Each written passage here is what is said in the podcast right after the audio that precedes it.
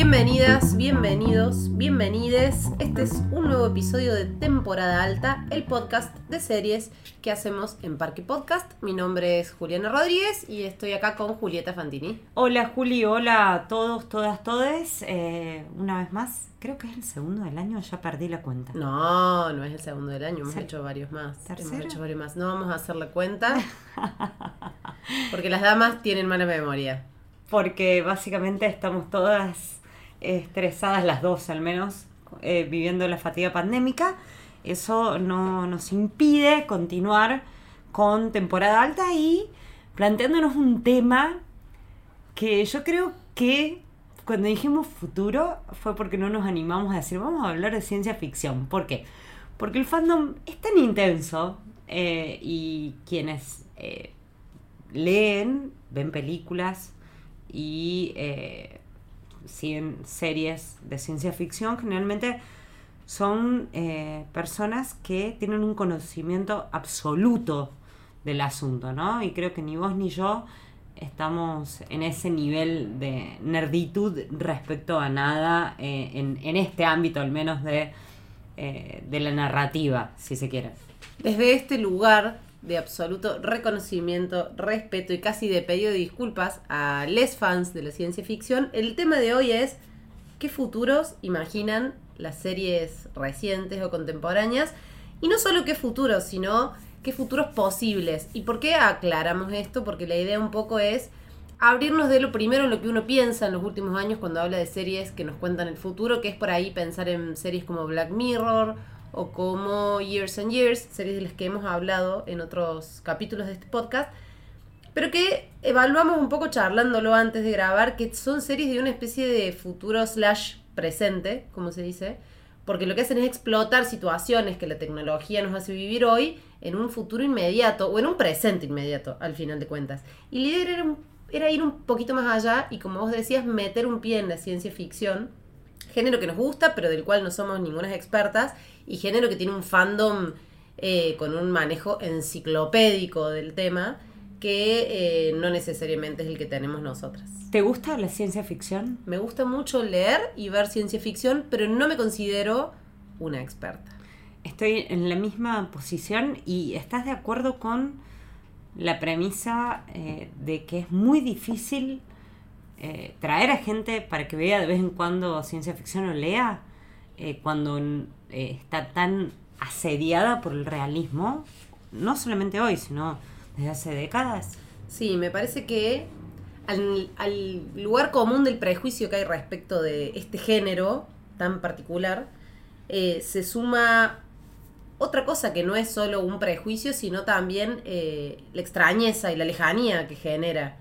En, en épocas donde las series también, igual que la literatura de los últimos años, priorizaron el realismo y que las series de ciencia ficción, recordemos, en la época del cable estaban claramente marcadas en canales específicos para ese nicho. Era algo, y sigue siendo algo muy, pero muy de nicho. Eh, me parece que cuesta traer espectadores nuevos y lectores nuevos. Y cuando las series, algunas series muy populares lo logran, siempre lo logran de la mano de algún otro gancho eh, que pasa por otro lado. El otro lado está claramente explicitado en las dos series que mencionabas, tanto Black Mirror como Years and Years. Eh, son comentarios sociales, ¿no? Eh, y hasta críticas o hasta apologías en algunos capítulos del Black Mirror de Netflix que, que son completamente innecesarias. Pero bueno, eh, yo creo que lo que más me gusta de la ciencia ficción es la posibilidad de imaginar otro mundo completamente distinto y que no me haga eco en nada. Eh, es lo más... Aunque, Te hace un poco sin de embargo, y por una cuestión de vicio profesional, es inevitable conectar y, y encontrar los puntos que, que unen determinadas cuestiones con justamente lo que nos toca vivir. Hablamos mucho de esto en el capítulo de El cuento de la criada y la serie con la que vamos a cerrar el capítulo de hoy de temporada alta es Raised by Wolves, que es como una especie de contracara del cuento de la criada. Después voy a explicar por qué. Es una tesis eh, que creo eh, puede, puede ser una de las tantas claves de lectura de Criados por Lobos, que está en HBO Max, eh, digo, de pronto me parece lo que estoy viendo últimamente todo el tiempo. Más allá de que algunas series ya las había visto antes, es el gran hallazgo de este invierno pandémico segundo. Sin dudas. Para hacer un pequeño paneo de lo que vamos a escuchar hoy, vamos a hablar de algunas temáticas tradicionales de la ciencia ficción, pero cómo son abordadas desde series más recientes. Y de estos futuros posibles o paralelos o estos mundos eh, inventados. Hay algunas temáticas clásicas como son eh, obviamente el mundo de la inteligencia artificial o hiperrobotizado por un lado, por otro lado el viaje en el tiempo o el viaje en el espacio a otros planetas, esa es otra temática típica también, y el regreso a la naturaleza, que sería como la contraparte de la hipertecnologización, el regreso a la vida natural. Esos serían como los temas de los que vamos a hablar hoy y de las series que vamos a abordar, que está bueno por ahí porque si les interesa el tema hay algunos punteos de series un poquito más viejas o más perdidas o más chiquitas que está bueno para tener en cuenta. Y como decía Juli, el broche de oro y nos vamos a explayar un buen rato, si les interesa, es Raised by Wolves, serie que ya tiene un año y medio, dos, Es de, de estreno, 2020, exacto, y que bueno, tenemos la suerte de estar descubriéndola ahora.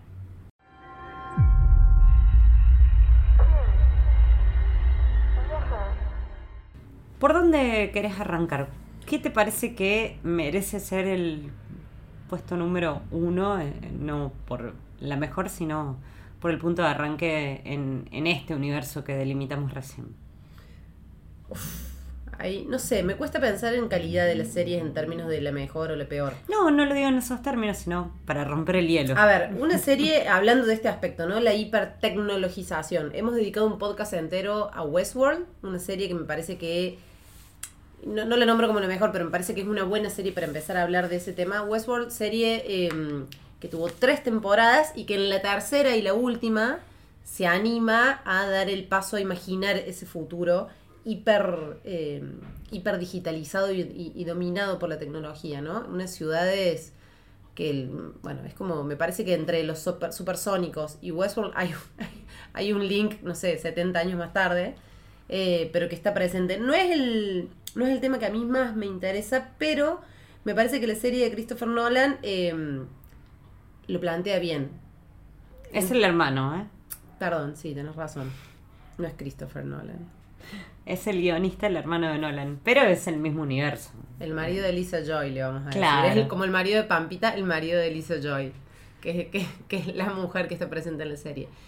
No, lo que me parece interesante, Westworld, más allá de. No quiero explayarme en la serie porque ya hemos hablado bastante.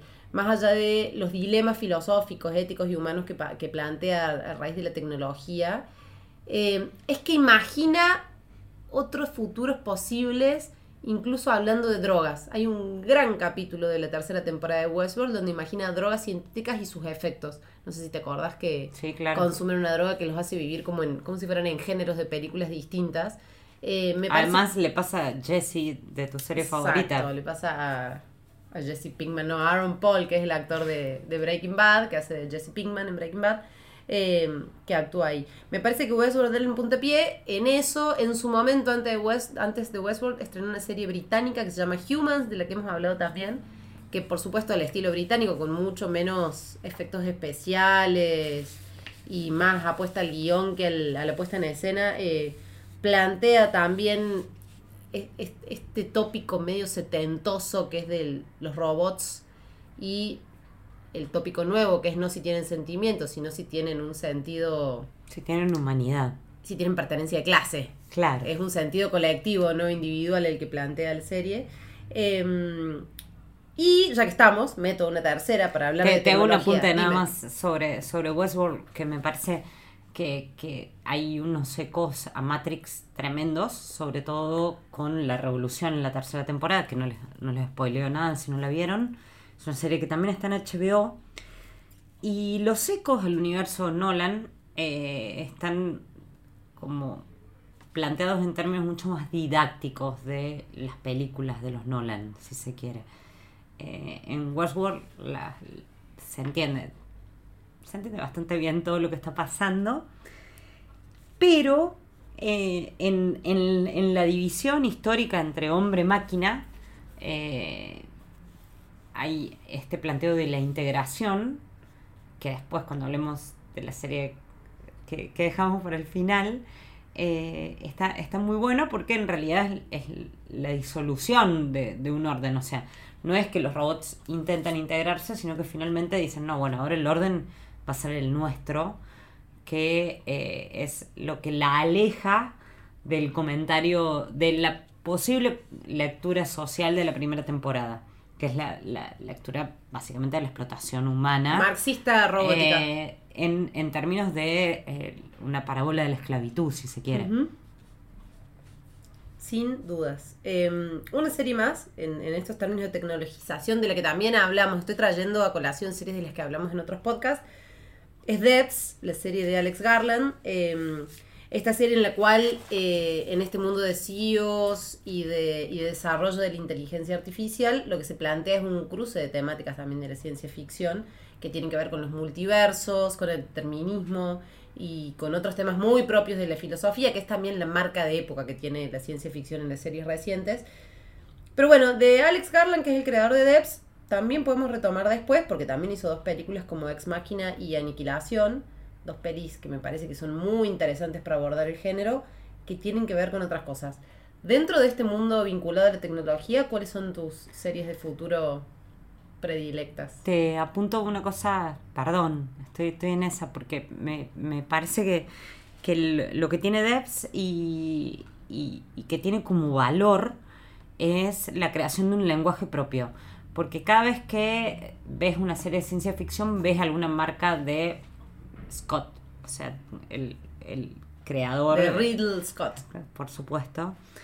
Pero Garland es. Eh, tiene el ego tan bien puesto que se anima o se animó o pudo o tuvo los, medios y también el entorno como para generar un lenguaje propio que, que, se replica en sus películas, en las que mencionaste y en esta serie, en muy poco tiempo. Entonces ya hay una marca Garland en que puedes distinguir si viste estas dos películas y si te metes al mundo de Devs.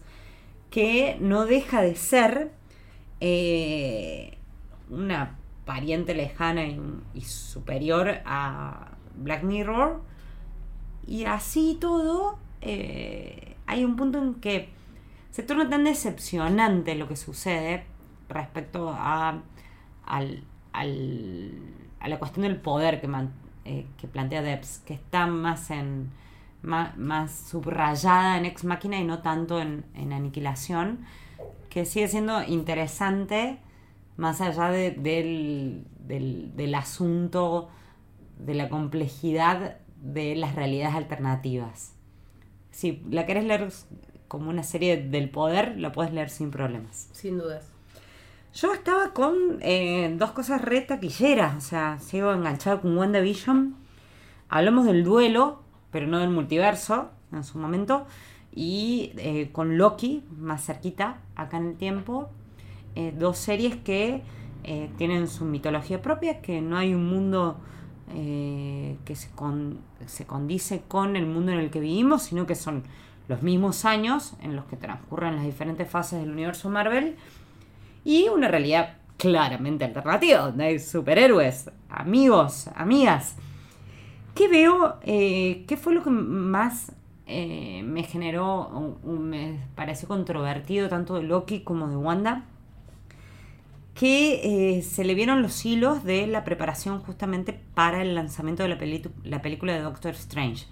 Ahora en tiempo libre, cuarentena, hola eh, sobre todo cuando cerraron hace poco, volví a ver todas las Avengers y vi algunas, además de, las de las de Vengadores.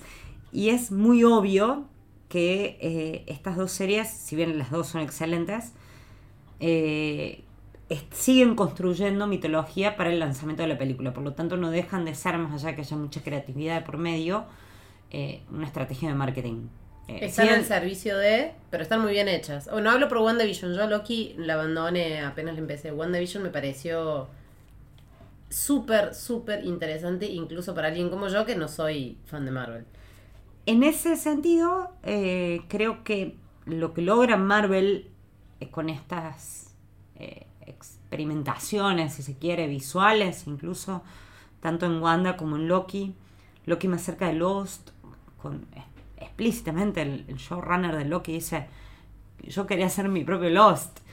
Eh, logran... Está el proyecto eh, de Arma. Hasta donde llegué a ver hay como un hay como una cuestión de la puesta en escena estéticamente muy vinculada a todo este guiño retrofuturista, ¿no? Es claro, es un thriller criminal que tiene una estética de los años 70 eh, y lo tiene Loki, el personaje eh, que cuando se roba el Tesseract rompe la realidad y, genera una nueva línea temporal y hay una autoridad encargada justamente de hacerlo volver. O sea, tenés que comprar eso y era lo que me refería al principio con lo difícil que resulta por ahí decirle a alguien que está acostumbrado al registro Netflix, no, mira Loki si, eh, si compraste Los Vengadores, tenés que comprar esto, que es mucho mejor. Eh, y sin embargo, es una puerta de entrada muy difícil. Eh, pero volviendo al, asunto del futuro, insisto con que es dentro de la mitología del universo Marvel, es hasta un futuro que, que se entiende en su propia lógica, en la lógica del universo que no tiene nada que ver con lo que nos pasa, que es lo que me parece maravilloso, a diferencia de Wanda, que nosotros ya hablamos de Wanda y el duelo, etcétera. No, no hablamos nunca. Ah, no, lo habíamos pensado. Eh, hablamos de Wanda como la gran reflexión sobre, sobre el duelo. Eh, y en realidad sigue siendo nada. Eh, un cómic con todas las reglas, sí. No es casual, no es casual, de hecho, eso iba a comentarte, que muchas de las series de las que vamos a hablar hoy están, o de las que estaremos para hablar, están basadas en novelas gráficas o en cómics, que también es un género que le sienta muy bien, eh, es un formato, perdón, que le sienta muy bien en la ciencia ficción, porque permite, por su propia historia, por su propia tradición, permite la creación de estos futuros alternativos o estos futuros posibles y la creación eh, y la fácil de aceptación del fandom respecto de estos, de estos mundos que tienen su propia lógica. Exacto. En Loki, en Wanda lo que vemos es, en WandaVision lo que vemos es, eh, bueno, la creación de un mundo propio que lo crea Wanda y que lo revive justamente a Vision. Y en Loki está muy claro, muy en claro, cómo se da la dinámica de los viajes temporales y las distintas líneas temporales que serían como la, la pirámide sobre la cual se va a construir toda la fase 4. Mira, hablando de viajes temporales, otra serie que me parece que imagina un futuro posible que mm, me gustó mucho, de la que no hicimos podcast este año, y es una serie con la que arrancamos el 2021, es Beforeigners, de serie de, de serie nórdica que estrenó HBO, que es un ejercicio muy simple y a la vez muy bien logrado, que es trasladar el concepto de de migrantes espaciales a la idea de migrantes temporales. Una serie de ciencia ficción que imagina que, bueno, que para los que no le vieron, que aparecen de repente eh, personas de diferentes épocas, diferentes tiempos, de la edad de piedra y del siglo XIX en, el tiempo actual, y que son eh, presas, por decirlo así, o son señaladas como migrantes, como personas eh, no aceptadas en una sociedad y padecen todos los estigmas que hoy, en, que hoy conocemos que padecen las personas por cuestiones territoriales. Esa operación tan simple, tan simple perdón, de cambiar tiempo por espacio, en Beforeigners me parece que funciona súper bien. Es una serie muy cortita, estrenó a principios de este año, debe tener seis capítulos, ¿no? La temporada. Es corta, sí. Muy corta, pero me parece que vos decías al principio, vamos a ver series que no tienen comentario social y cuesta como pensar en The eh, sin pensar en el comentario social. Como, cuesta siempre en la ciencia ficción, nunca va a estar despegada de, una política, ¿no? Pero me parece que, hablando justamente, lo, traje a colación porque me acordé que vos estabas hablando de viajes en el, en el tiempo, que es una temática clave de, de la ciencia ficción. The Foreigners es una serie que creo que aquellos que ven series realistas pueden llegar a ver. Es como una serie que te entra por el lado realista y es ciencia ficción pura. Así pasa lo mismo con Dark. Eh, Dark, que básicamente es un drama familiar con viajes en el tiempo. Si estuviera peor hecha sería venezolana. Todo bien con los venezolanos, pero es un eh, novelón. Es una novela, la primera temporada es muy buena, después eh, es insoportable, son tres temporadas, el final es pésimo.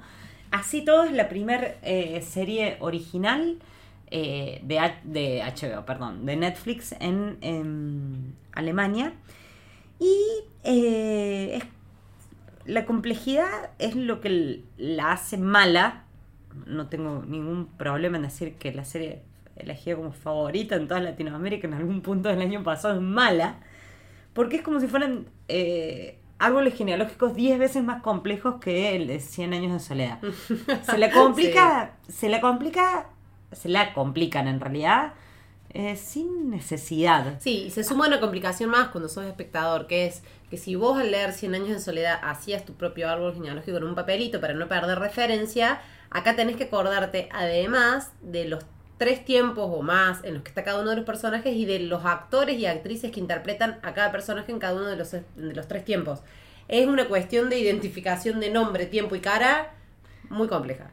Y así todo, una primera temporada que trabaja muy bien el asunto de, de la intriga, de, de la, del, del el abandono de la normalidad de esa comunidad, de esas familias, al descubrir justamente el agujero de gusano que, que los conecta con otra época, al plantear la idea misma de qué harías si tuvieras la posibilidad de viajar en el tiempo y matarías al bebé Hitler, porque básicamente la serie habla sobre eso, uno de sus tópicos más importantes, y la cuestión telenovelesca que vos mencionabas como algo negativo, que al principio está muy bien introducida, y un sentido del humor, que es el alemán, que no lo conocíamos, que también está presente. Hay como una muy buena intención que luego se diluye, pero no deja de ser importante en este mapa. Es una de esas haciendo. series que tendrían que, que- A ver, la serie puede tener muchas temporadas. Yo ya lo he dicho en otros, en otros episodios de este podcast. Está en uno decidir cuándo se cierra. Para mí, yo la seguí viendo. Y es una de las series que yo hubiera cerrado en una primera temporada. Como espectador. Decir, bueno, esto estuvo muy bien. Y elijo no seguir viéndola para no decepcionarme. Si no la vieron Como todavía... elijo sobre mi cuerpo, elijo qué ver. Yo elijo, yo decido mi tiempo de visionado, mi vida. Una cosa así. Bueno, si te parece, eh, Mandalorian creo que, que también debe ingresar en, en esta especie de canon que estamos armando de el- las series de ciencia ficción contemporáneas. ¿Por qué? Porque básicamente Star Wars es sinónimo de ciencia ficción de los últimos 50 años. Y lo tuve que googlear, porque mira si las vi, las recontraví, las volví a ver. El- la narración, o sea, o, los títulos de La Guerra de las Galaxias dicen hace mucho tiempo y en una galaxia muy, muy lejana. Que me parece, en términos de, de- de la ideación futurística, algo que fue eh, bastante subversivo en el momento en el que Lucas plantea esto, al punto que ya hemos escuchado decenas de veces de que nadie se la quería financiar y lo mal que le iba, bla, bla. Porque está planteando un futuro en un pasado, Desde un futuro, desde un futuro está planteando un pasado. desde- claro, no, es al revés, porque el narrador nunca aparece en Star Wars, sino que imagina un pasado en el cual la evolución llegó hasta mucho más de lo posible en los años 70. Eh, y el hombre y la mujer exploraban las galaxias y, bueno, y había una evolución eh, técnica, tecnológica superior.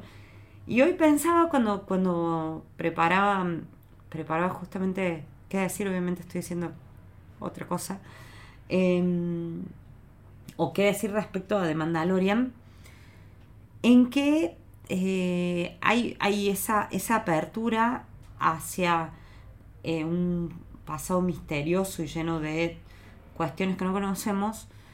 Me las comenta justamente de vacaciones una persona extremadamente New Age y muy conectada con, eh, con todo, con todo Con ese universo, universo.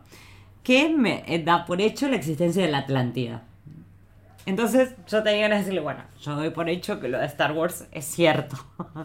Eh, más allá de, de esa cuestión... Hay gente que cree en el Grial, hay gente que cree en la Atlántida, nosotros podemos creer en Tatooine. Creo que de, de ahí es lo que retoma una de las tantas mitologías que roba, entre comillas, Lucas, para llegar a lo mejor que le pasó a Star Wars después de eh, las... eh, bueno, las series animadas dicen que son buenas, todavía no me pude meter, eh, pero sí con la 4, la 5 y la 6.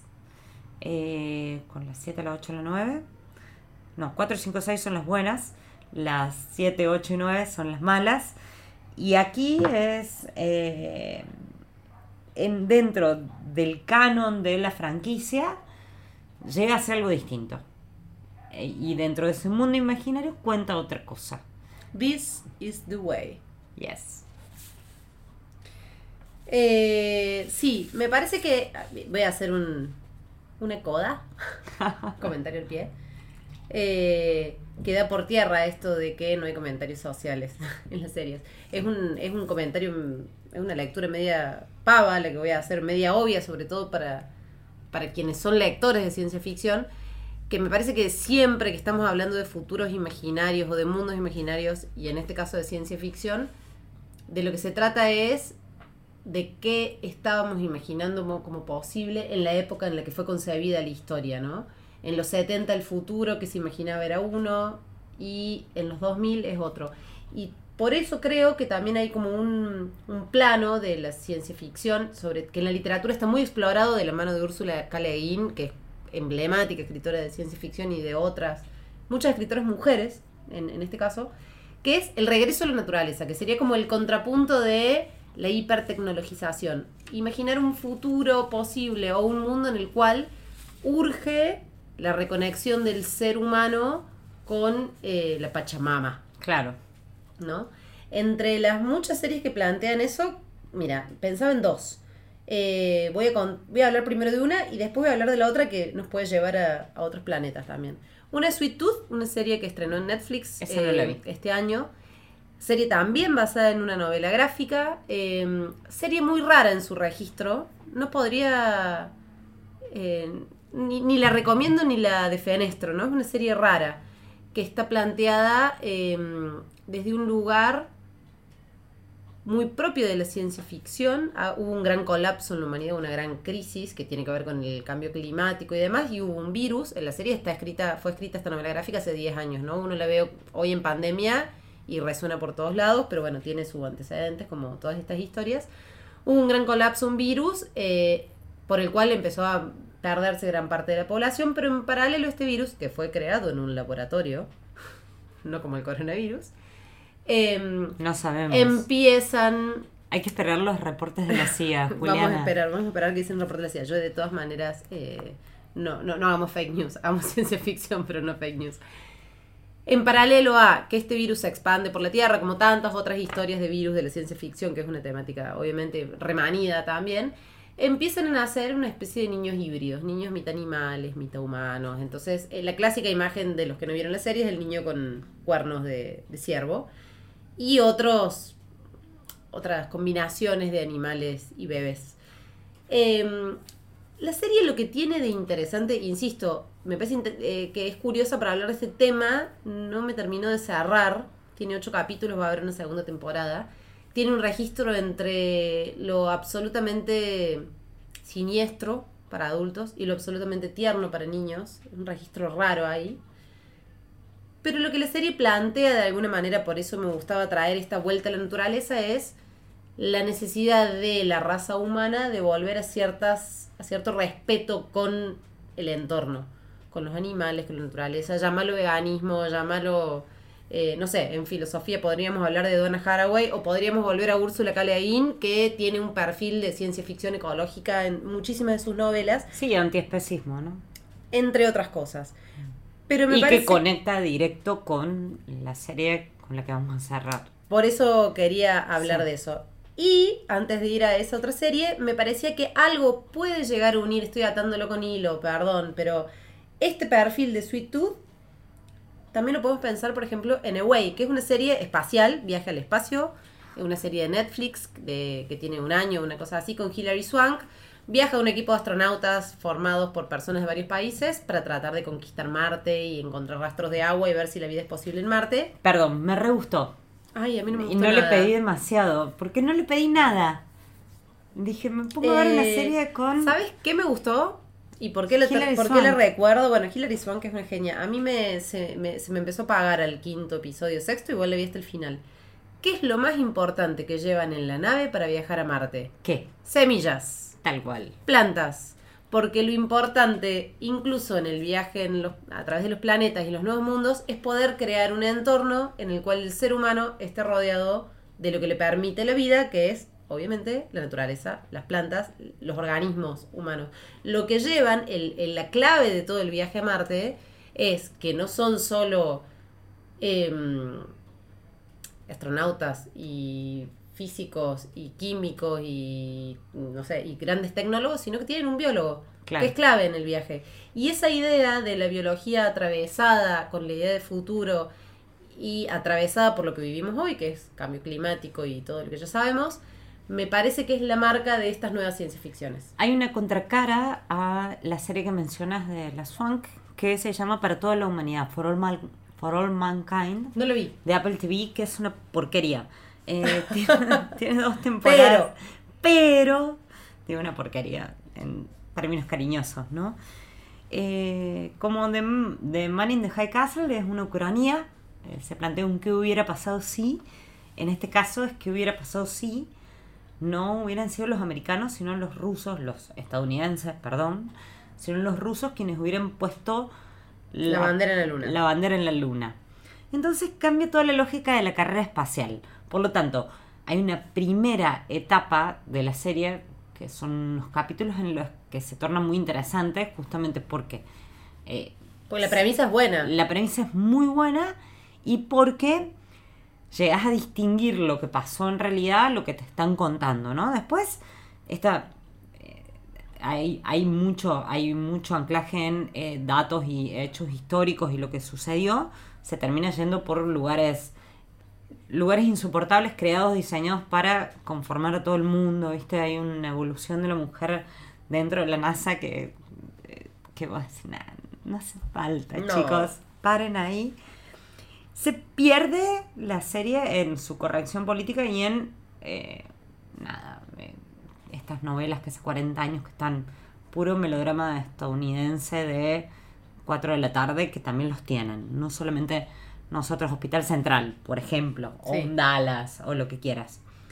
Así todo no deja de ser interesante el tema de la ucronía como otro, otra marca de la ciencia ficción que al menos a mí más me gusta. Y no estoy hablando ni del hombre en el castillo, ni de por toda la humanidad, porque son dos malos ejemplos, aunque sí es un buen ejemplo, contraparte, Counterpart. Una serie que tuvo dos temporadas, que es protagonizada por J.K. Simons, y que hay un paralelismo con esto mismo que decís vos, que, no, no, no, se pueden desandar por completo de lo que sucede o de, la, o, o de dar algún tipo de comentario. En este caso, eh, la serie transcurre en Alemania, hay un, empleado común y corriente, un cuello azul del gobierno que de repente descubre que en lugar de haber dos Alemanias, hay dos Berlín.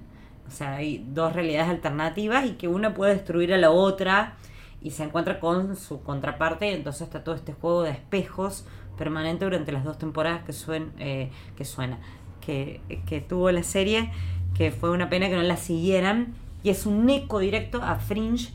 Pero me parece que Fringe lo vamos a dejar para hablar en algún momento, ¿no? Exclusivamente de Fringe y de Lost, creo que se merece un podcast. Vamos a ver. Eh, respiramos y hablamos de lo que queremos hablar, que es Race by Wolves. Dale. The door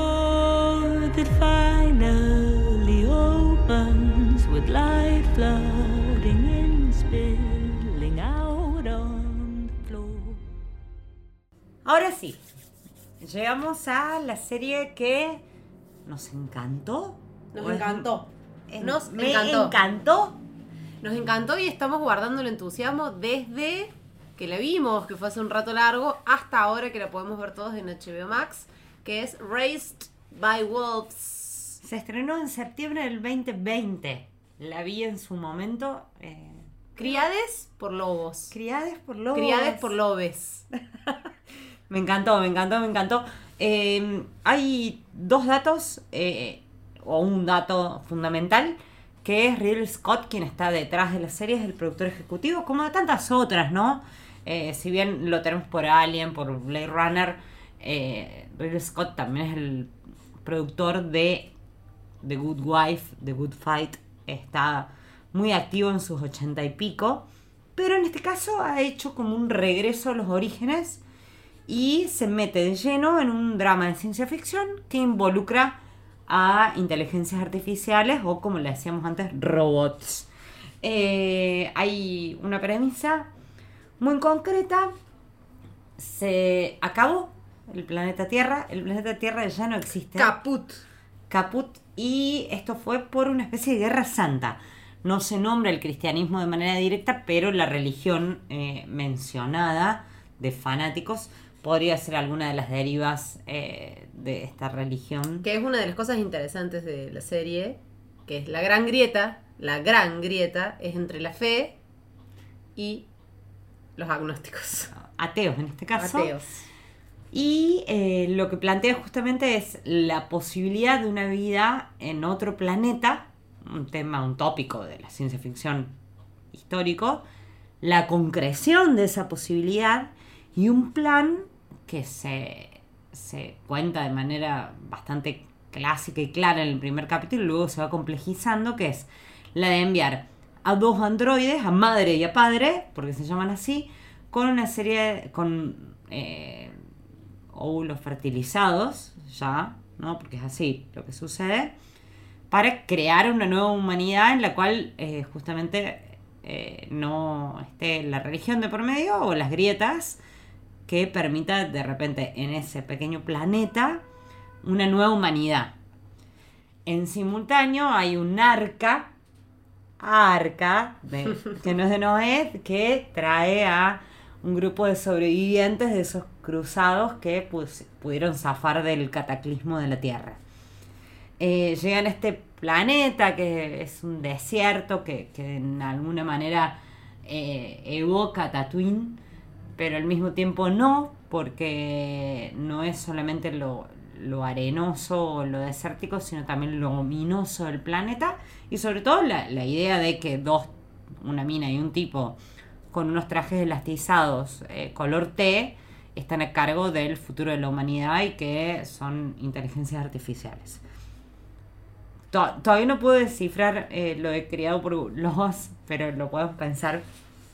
Si quiero dicha esta premisa es lo único que vamos... Hay, un guiño obvio a Rómulo y Remo ahí, obviamente, y el, y el, mito tradicional, eh, trasladado al, a los androides en un punto. Yo lo leí un poco por ahí. Ah, mira, no, no lo había pensado desde ese punto de vista. Sí, lo había pensado desde el punto de vista de cómo eh, Scott eh, hace una especie de automenaje, ¿no? Dirige los dos primeros capítulos, después toma la posta a su hijo Luke y así todo, no son los showrunners y demás, pero todas las huellas así están como el perro de mi familia eh, yendo por el cemento recién puesto, arruinando toda la obra que mis padres están haciendo hoy en mi casa. Eso sería eh, Raised by Wolves y Scott. Está toda la iconografía, todo lo que más te gustó de Alien, de Prometheus o de Covenant y demás, está ahí o sea, toda su ciencia ficción de los 70-80 y la más reciente.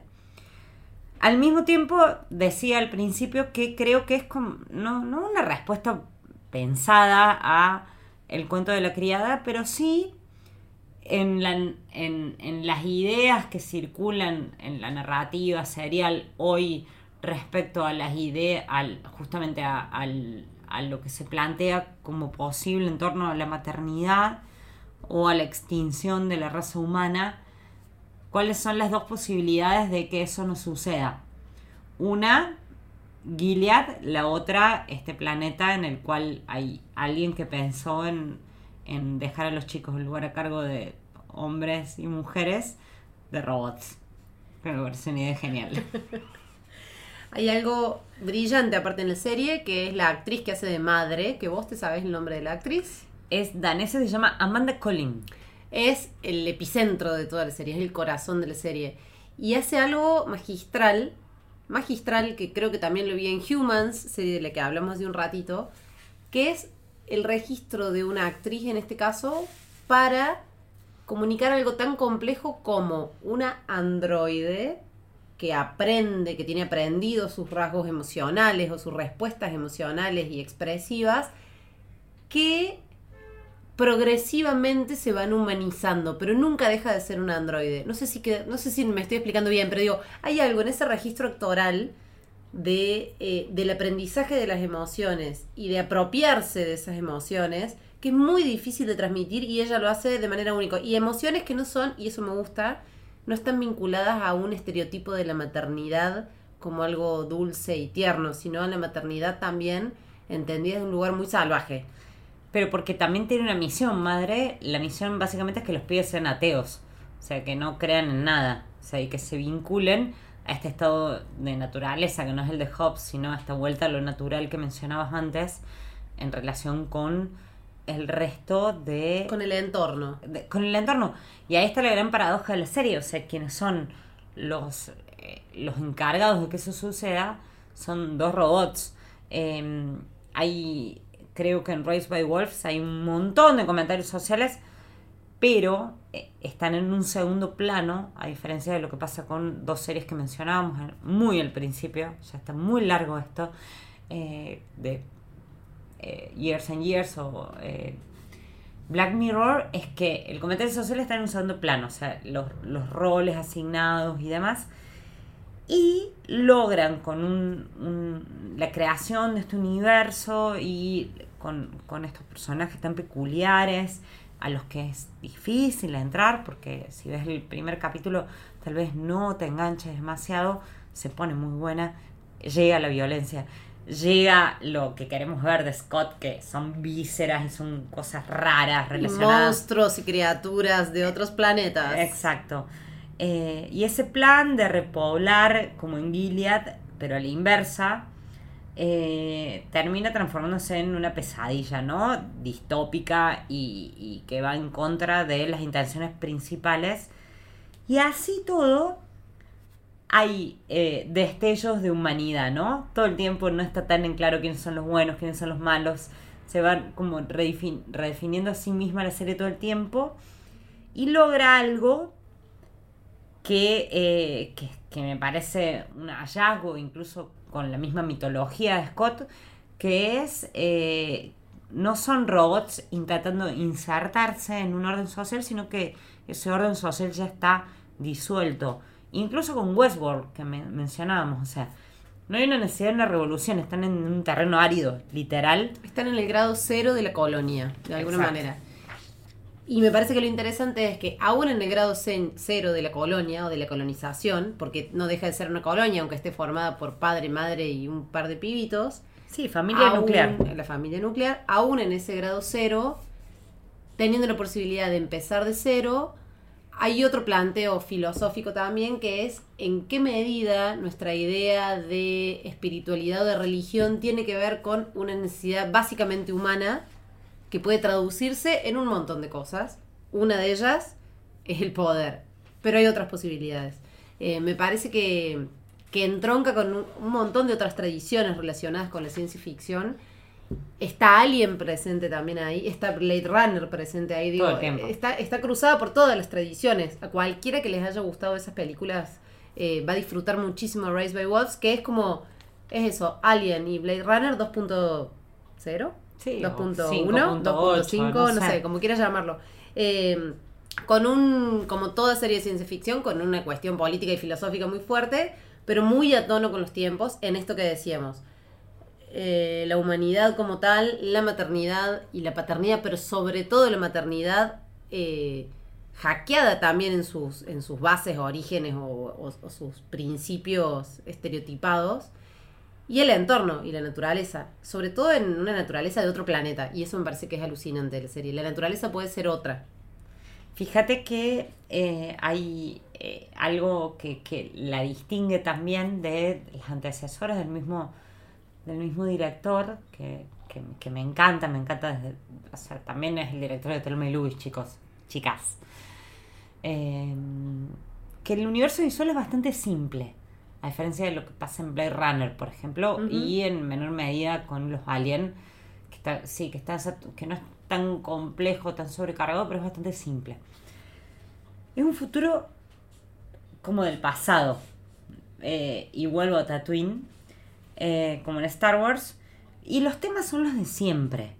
No hay, no hay en sí en la premisa algo innovador, ¿no? Eh, no si, si, te la si la podemos sintetizar a la, a la sinopsis aún más de lo que le hicimos cuando empezamos esta parte de temporada alta, eh, no la trae a nadie. Pero tiene una deriva tan impredecible que te puede defraudar, genuinamente defraudar, pero que no te va a dejar indiferente. Y que tiene que ver justamente con la construcción de, de la humanidad, no solamente de los androides o de las inteligencias artificiales o de los robots, sino también de los niños, de los dos niños que están en la serie, que uno nunca, estoy como mi abuela, ¿es nena o nene? El hijo de los robots. Nunca me di cuenta hasta que me di cuenta. O lo leí. Y algo más respecto a esto y el tema que me, que me gusta, que, me, que nombraba recién y que me interesa a mí particularmente de esto, de esta convivencia con la naturaleza en tiempos de Greta Thunberg, es dejar de pensar, como alguna ciencia ficción lo hizo, en la naturaleza como un espacio bucólico, pacífico, inerte, Tal cual. y eh, de compañía. La naturaleza es monstruosa, tiene vida propia, convive con el ser humano, pero no está al servicio del ser humano. No significa que haya un personaje vengativo, ni mucho menos. Pero es un personaje en sí mismo, en este planeta y en otros, que tiene rasgos propios y que pueden ser monstruosos. Siempre pueden ser monstruosos. Y ahí me parece que está la clave y ahí hay un potencial de desarrollo para futuras ciencia ficciones súper interesante. Como en aniquilación, ¿no? Y Eh, hay- pensaba en Aniquilación de, de Garland también. Aniquilación es la peli que está en Netflix, véanla si pueden, con, con Natalie Portman. Una peli que complejiza eso a niveles, a otros niveles, no tiene ningún sentido que lo resumamos, pero me parece que plantea eso también. Está bueno lo, lo que hablas del horror, del terror, eh, porque básicamente la, la serie esta que, que elegimos como la gran favorita y que, que encuentran en HBO Max, a ver si HBO Max nos, nos tira unos mangos. no, mentira, somos periodistas. Eh, no recibimos dinero de las corporaciones más allá de las cuales trabajamos, en las cuales trabajamos. Em, creo que, que el, el tono más interesante en términos de planteo, de construcción de, de personajes, es la ambigüedad. O sea, algo que se presenta como monolítico, que- que está bueno como presentación en el primer capítulo, de repente, a medida justamente que van sucediendo muchísimas cosas, porque pasan un montón de cosas. No sé quién me decía hace poco, no pasa nada en la serie. ¿Qué estás viendo? O sea, ¿estás viendo Elite? Que te parece que acá no pasa nada, porque es la única forma, o no sé qué estás viendo en Netflix que te parece que acá no pasa nada. Pasan un montón de cosas. Se mueren 12 personas en el primer capítulo, chicos, o 11. Eh, y sin embargo, la serie logra llegar desde un planteo muy monolítico a la ambigüedad total. Eh, y te sigue contando una historia que es un gran hallazgo y te lo cuenta con un montón de recursos visuales y mucho dinero puesto en la postproducción y con algo bello para ver, bello u horroroso, salvo Pueden ser lo mismo. que pueden ser lo mismo, tal cual. Un comentario para cerrar. Algo que leí el otro día en Twitter y me pareció genial respecto a los viajes a otros planetas. Leí por ahí a alguien que decía, y al final de cuentas, en función de Jeff Bezos, los extraterrestres eran millonarios de otros planetas. Bueno, y con este comentario tan atinado de Juliana cerramos este capítulo de temporada alta. Esperamos que lo hayan disfrutado y ¿dónde nos pueden encontrar, Nos Juli? pueden encontrar en Parque Podcast, en Spotify y otras plataformas para escuchar audios y vamos a estar prontamente de regreso con alguna otra temática especial y pueden escuchar nuestros capítulos anteriores y muchas otras eh, series de podcast que están buenísimas de Parque en los mismos lugares. Eh, nos vemos la próxima. Nos vemos y nos escuchamos la próxima.